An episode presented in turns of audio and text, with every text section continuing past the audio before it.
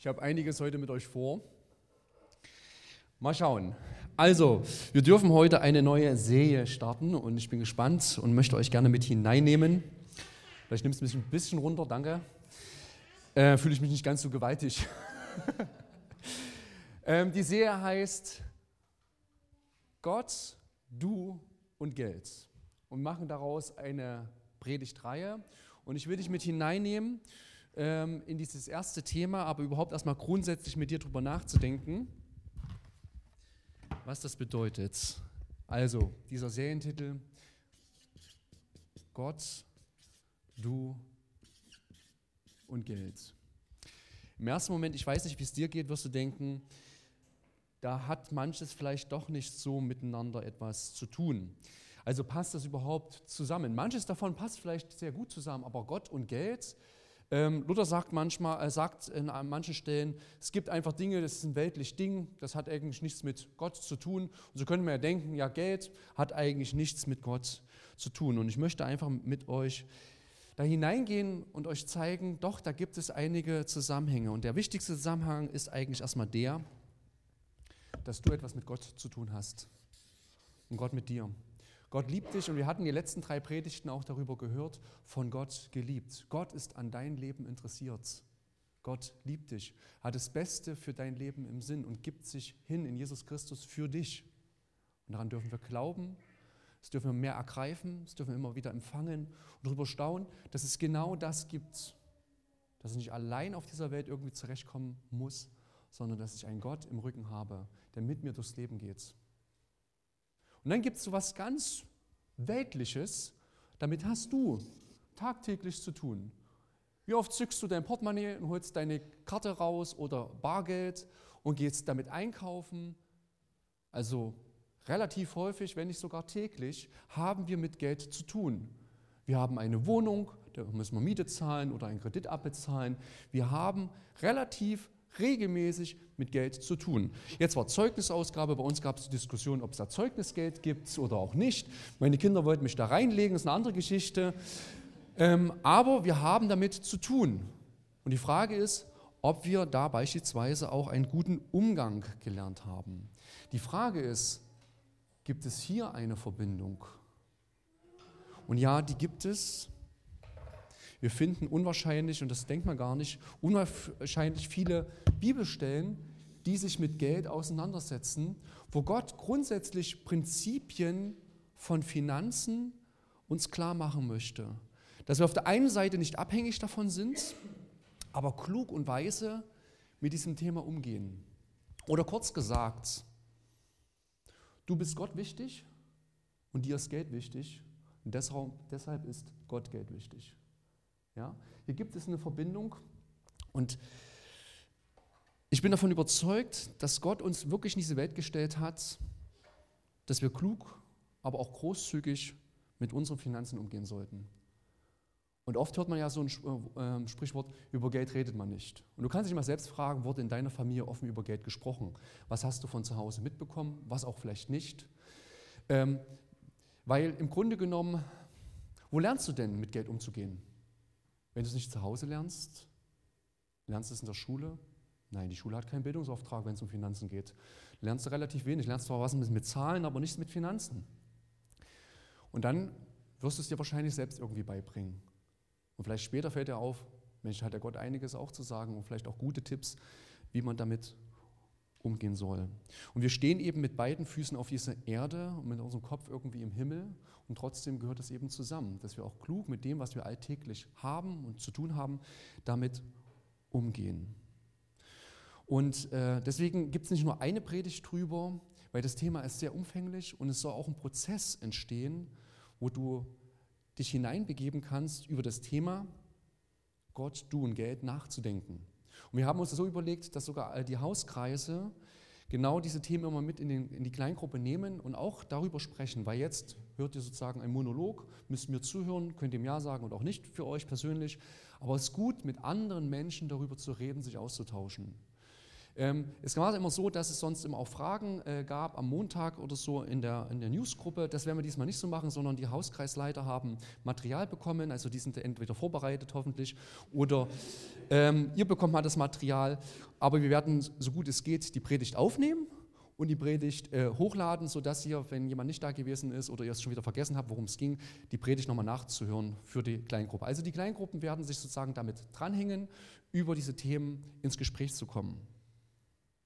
Und dann haben wir uns überlegt, es reicht nicht nur, ähm, Predigten darüber zu halten, sondern wir haben uns auch überlegt, in dieser Reihe wird es eine sogenannte QA geben. Das heißt, wir werden ein Interview führen mit Leuten, wie sie einfach sozusagen mit Finanzen warm geworden sind, welche Reise die sie da gemacht haben. Deswegen werden wir in einem Gottesdienst keine Predigt halten, sondern es wird sozusagen einen Interviewstil geben, wo wir einfach mal hören, wie Menschen das einfach machen. Und dann haben wir noch was vorbereitet. Ähm, im Hauskreis kann man relativ gut darüber sprechen, wie machst du das, wie mache ich das und das ist okay. Aber manchmal ist es so, man braucht manchmal Handwerkszeug an, an die Hand. Wie funktioniert Einnahmen, Kalkulation, Ausgaben? Brauch, vielleicht brauchst du ein Excel-Dokument, keine Ahnung, das hilft manchen. Manchen auch, äh, wie geht man mit Budgets um, dass man überhaupt den Gedanken mal von Budgets hört und wie man das machen kann. Haben wir überlegt, wir haben jemanden, der ab und zu bei uns in den Gottesdienst kommt, der wirklich da auch eine Expertise hat und der hat es angeboten. Es wird einen Finanzworkshop geben. Also neben den Hauskreisen hast du die Möglichkeit, um zu sagen, hey, ich habe von meinen Eltern wenig mitbekommen oder bin mir da unsicher oder will einfach nochmal hören. Auch wie kann man vielleicht auch klug investieren, wird es am 7. März einen Finanzworkshop hier bei uns in der Gemeinde geben, ähm, wo ihr einfach mal von jemandem hören könnt, der sich einfach damit tagtäglich auch auseinandersetzt. Und dann noch was. Ich habe heute für heute euch etwas mitgebracht. Ich habe für euch ähm, Papier, könnt ihr mal bitte auspacken. Wenn ihr wollt, ihr müsst nicht. Ähm, dürft ihr euch gerne ein Stück Papier nehmen und ihr dürft euch Stifte nehmen und ihr dürft mitschreiben, eure Gedanken niederschreiben zu dem Thema. Weil meistens ist das, was am langhaltigsten wirkt, ist das, was ihr selbst aufgeschrieben habt. Von daher will ich euch einladen, aufzuschreiben für das, was ihr einfach denkt, das ist gut zu hören, das möchte ich mitnehmen. Aber, und das ist jetzt das Zweite, Ihr seht der große Spendenbox da hinten. Heute geht es nicht um Spenden, aber es geht um euren Zettel. Ich möchte euch ermutigen, wenn euch Fragen kommen, ihr könnt auch mehrere Zettel nehmen, wenn euch Fragen kommen, ähm, könnt ihr die gerne auf so einen Zettel schreiben und da hinten reinschmeißen und wir können die im Verlauf dieser Finanzreihe einfach vielleicht auch auf diese Fragen eingehen. Also ich ermutige euch mitzuschreiben, euch gute Fragen zu überlegen, die uns herausfordern und die wir vielleicht zeitweise auch bei dem einen oder anderen Gottesdienst oder in einem Hauskreis beantworten können.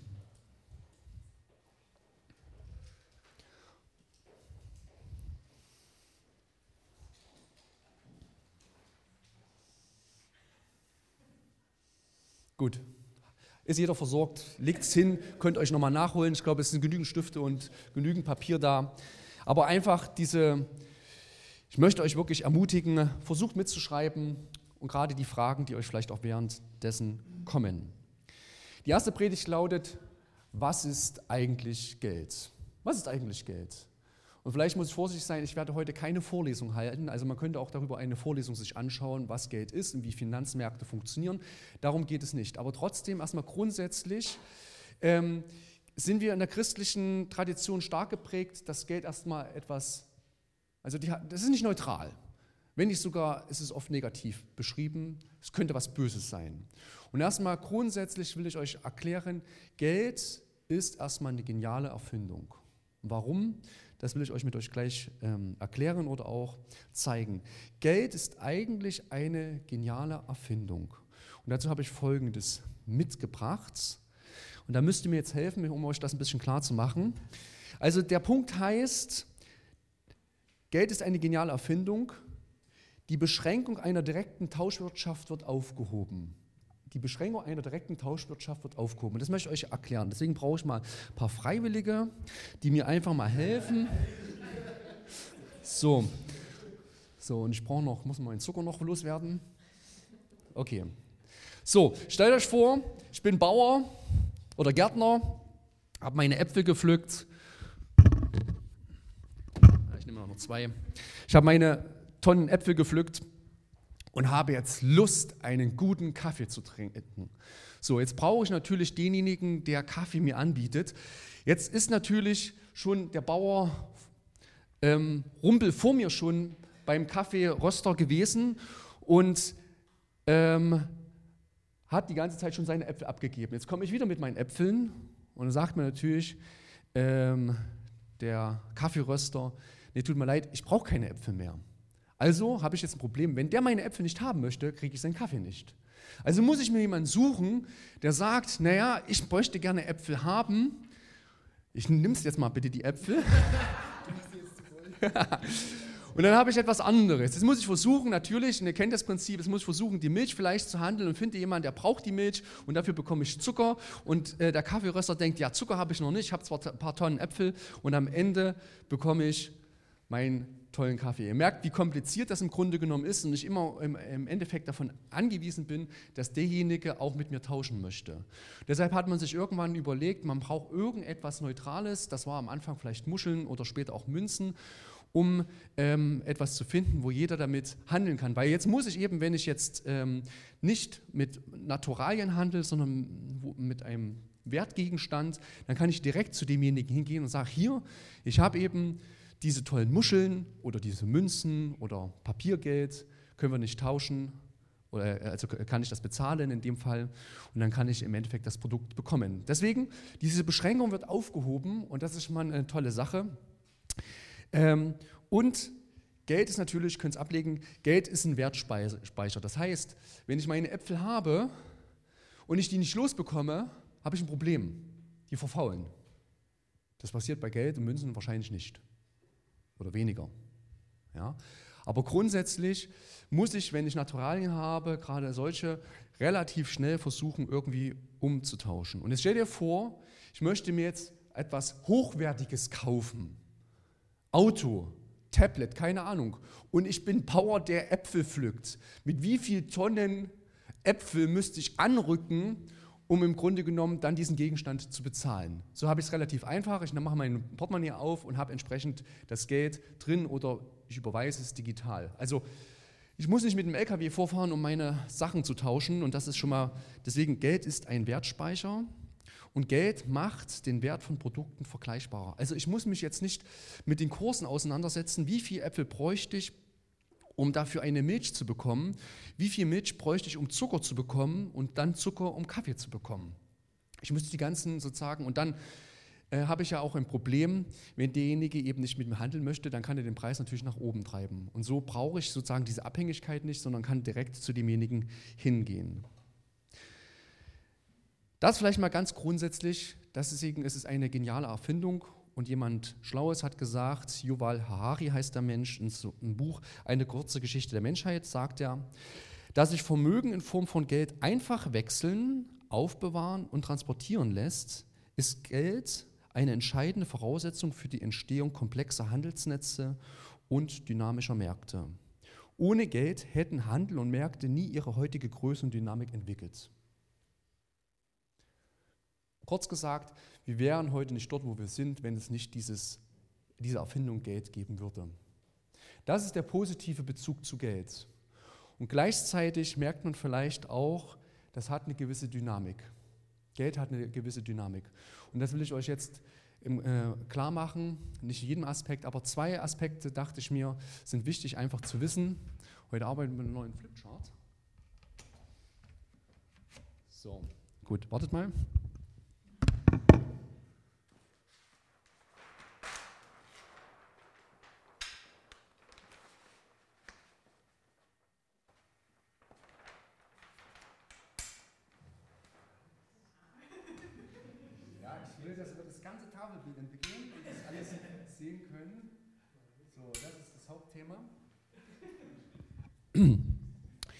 Okay. Das erste ist, was man immer wieder sehen kann, wir trauen dem Geld viel zu viel zu. Wir trauen dem Geld viel zu viel zu. Was möchte ich damit meinen? Wir denken mit Geld gewisse Sicherheiten uns im Leben kaufen zu können. Das ist aber nicht so. Weißt du, du kannst dir ein Bett kaufen, aber gesunden Schlaf nicht. Du kannst dir Bücher kaufen, aber keine Weisheit. Du kannst Essen kaufen, aber keinen Appetit. Du kannst Medizin kaufen, aber keine Gesundheit. Du kannst Sex kaufen, aber keine Liebe. Du kannst eine Mauer bauen oder kaufen, aber keine Sicherheit. Und das ist entscheidend. Worauf es im Leben wirklich ankommt, das können wir nicht kaufen. Sich geliebt zu fühlen, anerkannt zu sein, hat nichts mit der Höhe meines Kontostands zu tun. Aber wir denken das oft, dass wir mit Geld viel machen können. Ja, andere Ebene, Kleider machen Leute. Ich kann mit Geld mir tolle Kleidung kaufen, könnte mich damit präsentieren. Und das nutzt man ja auch in gewissen Ebenen der Geschäftswelt. Aber Geld wird überbewertet. Und das ist der erste Gedanke. Wir denken, wir würden mit Geld vieles kompensieren können, viele Sicherheiten uns kaufen können, aber im Grunde genommen, was stattfindet mit Geld, ist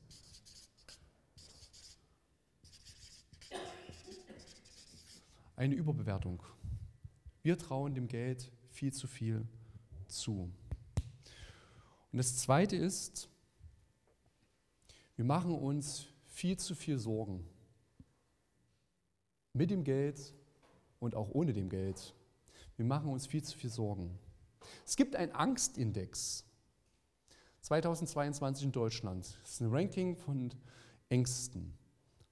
Auf Platz 1 2022 auf dem Angstindex in Deutschland ist, was meint ihr? Hat alles mit Geld im Endeffekt zu tun. Steigende Lebenserhaltungskosten auf Platz 1. Auf Platz 2 Wohnen in Deutschland, ob das bezahlbar ist. Und so geht das weiter. Ich hätte euch gerne das präsentiert, die Folie, könnt ihr mir glauben, habe auch hier einen Link stehen. Ähm, äh, wirtschaftliche Schieflage. Im Grunde genommen merken wir, also gerade auch jetzt, durch eine Inflation, wir haben gerade momentan eine Inflationsrate von also 2020 von 8 Prozent. Das schwankt immer mal, mal höher, mal weniger. 8 Prozent. Und du merkst es wahrscheinlich auch, wenn du einkaufen gehst. Also wir merken das definitiv, wenn wir auf, äh, einkaufen gehen. Die Produkte werden immer teurer. Können wir uns das noch leisten? Können wir noch dort einkaufen gehen oder sollten wir dort einkaufen gehen? Wo müssten wir reduzieren? Was kaufen wir lieber nicht mehr ein? Krass und schon wieder das Produkt 10, 10 äh, Cent, 20 Cent teurer. Oder vielleicht kennt ihr das, ihr nehmt die Packung in die Hand und denkt, was ist mit der Packung geworden? Gleicher Preis, kleinere Packung. Ja? Wo führt das hin?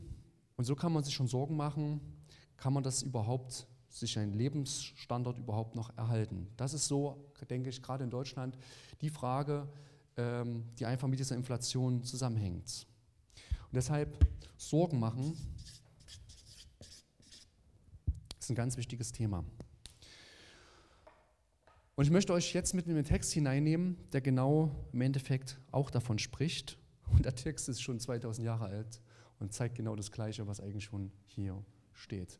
Wo es um Sorgen machen geht und um eine Überbewertung.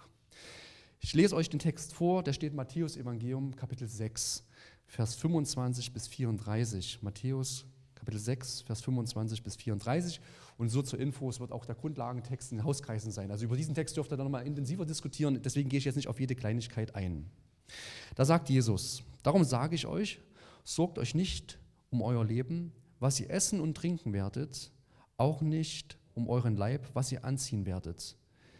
Ist nicht das Leben mehr als die Nahrung und der Leib nicht mehr als die Kleidung?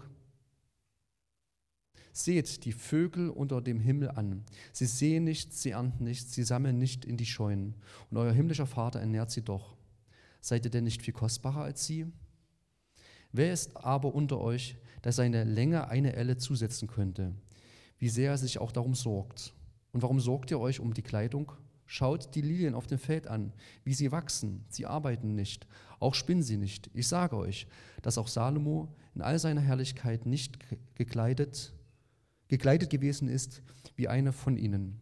Und wenn nun Gott das Gras auf dem Feld so, so kleidet, dass doch, heute, das doch heute steht und morgen in den Ofen geworfen wird, sollte er das nicht viel mehr für euch tun? Entschuldigung, Zeilenumbruch.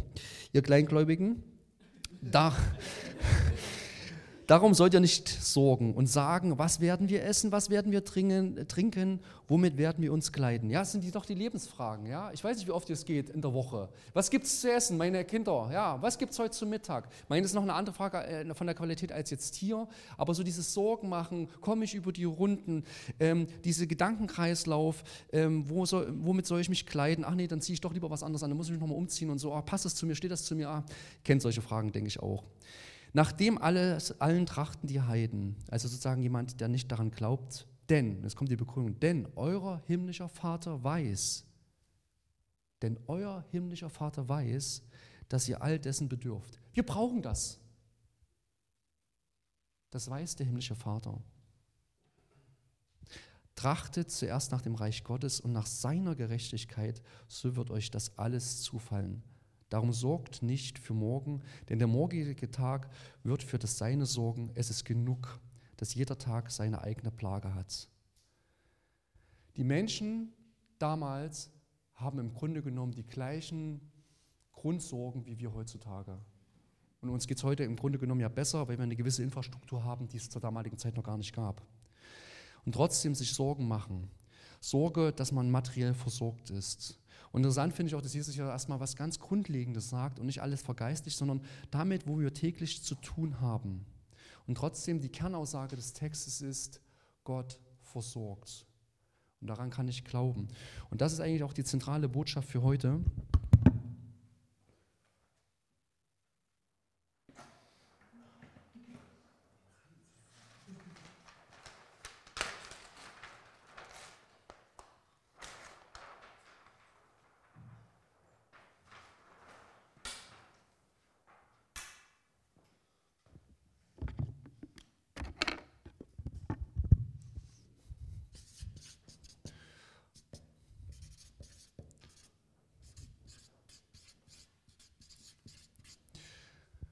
Gott ist mein Versorger. Gott ist mein Versorger. Zu Gottes Aufgaben gehört es, wenn du sein Kind bist, dich zu versorgen. Gott ist mein Versorger. Daran darf ich glauben, daran darf ich vertrauen und das sagt auch dieser Text. Und das sehen wir auch, wenn wir uns sozusagen äh, durch die Bibel hangeln, immer wieder, dass Gott das tut und Gott sagt sogar, das ist ein Titel von mir. Er sagt zu Abraham an einer Stelle in 1. Mose Kapitel 22, Vers 14, da geht es eigentlich um die Opferung von Isaak. Und äh, da sagt er, Abraham, und den Ort nannte er, also Abraham nannte diesen Ort, Jahwe sorgt vor. Noch heute sagt man, auf dem Berg Jahwes ist vorgesorgt. Der Begriff, der dort steht, ist Jahwe Jireh. Gott der versorgt. Oder man kann es auch übersetzen, Gott, der sieht. vielleicht können Sie sich erinnern, Jahreslosung, wieder das gleiche Thema. Du bist ein Gott, der mich sieht. Er sieht mich nicht nur, er möchte mich versorgen. Er möchte, oder in meinem Leben möchte Gott mich versorgen. Und du kannst dich entscheiden, ob du dem glaubst und dem zu vertrauen, dass Gott mein Versorger ist. Und ich glaube, wenn wir nicht lernen zu vertrauen, dass das gilt, dann werden wir in unserem Leben auch keine Wunder erleben. Könnt ihr euch mal fragen, so für die nächste Zeit, welche Wunder hast du vielleicht im Bereich Finanzen erlebt? Vielleicht auch nicht. Also ich kann dir ein paar erzählen, aber es liegt daran, dass, ich genau, dass genau das eingetreten ist. Weil wir in Situationen waren, wo wir nicht wussten, wie wir versorgt werden sollten und dann hat uns Gott versorgt. Und das hat damit was zu tun, Gott zu vertrauen. Mit dieser Aussage im Rücken werden wir viel entspannter durchs Leben gehen, weil wir dann dem Thema Geld nicht diese Gewichtung zuordnen. Dann werden wir Geld nicht überwerten, wenn wir wissen, Geld versorgt uns im Grunde genommen nicht.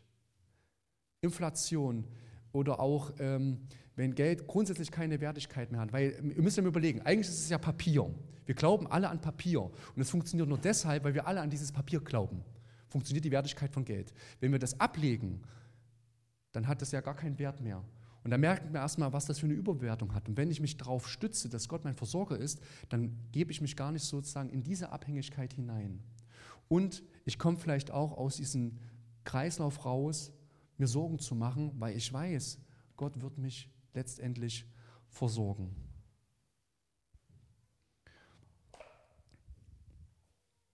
Wenn es doch so einfach wäre, oder? Das ist jetzt eine Aussage, Gott ist mein Versorger. Ja klar, stimmt, steht in der Bibel. Aber tagtäglich, wie geht es dir denn damit, zu sehen, dass Gott mein Versorger ist? Und ich habe dir drei Ideen mitgebracht, wo du das einfach kultivieren, etablieren kannst und auch ausprobieren kannst. Gott soll mein Versorger sein. Und das eine ist erstmal ganz allgemein Dank. Dankbarkeit, Dank. Für welche Gegenstände in deinem Leben bist du Gott dankbar, dass du die hast. Für vielleicht großartige Werkzeuge, die du benutzen kannst. Oder Dinge, die einfach gut funktionieren, die eine gute Qualität haben, die dich erfreuen. Oder ganz einfach Übung. Wenn du heute in deine Wohnung gehst, mach mal die Tür auf, bleib in deiner Wohnungs, auf deiner Wohnungsschwelle stehen und sag, Gott, danke für dein Zuhause. Sag mal Danke für das, was du hast. Gott versorgt dich.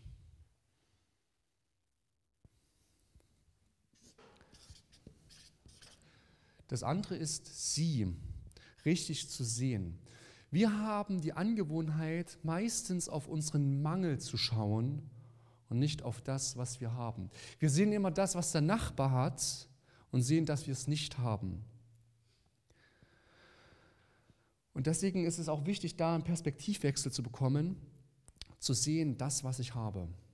Weil sonst macht es mich traurig, verbittert oder neidisch auf den anderen.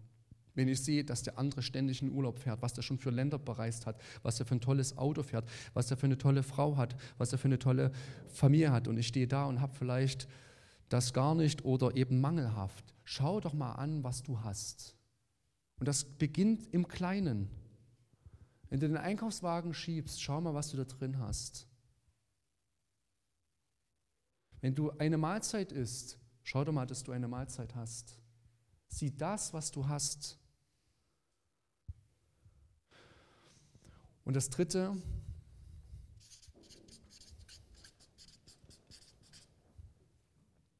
unterstellen. Das habe ich aus dem, aus dem Bibelvers heraus, den lese ich euch mal vor.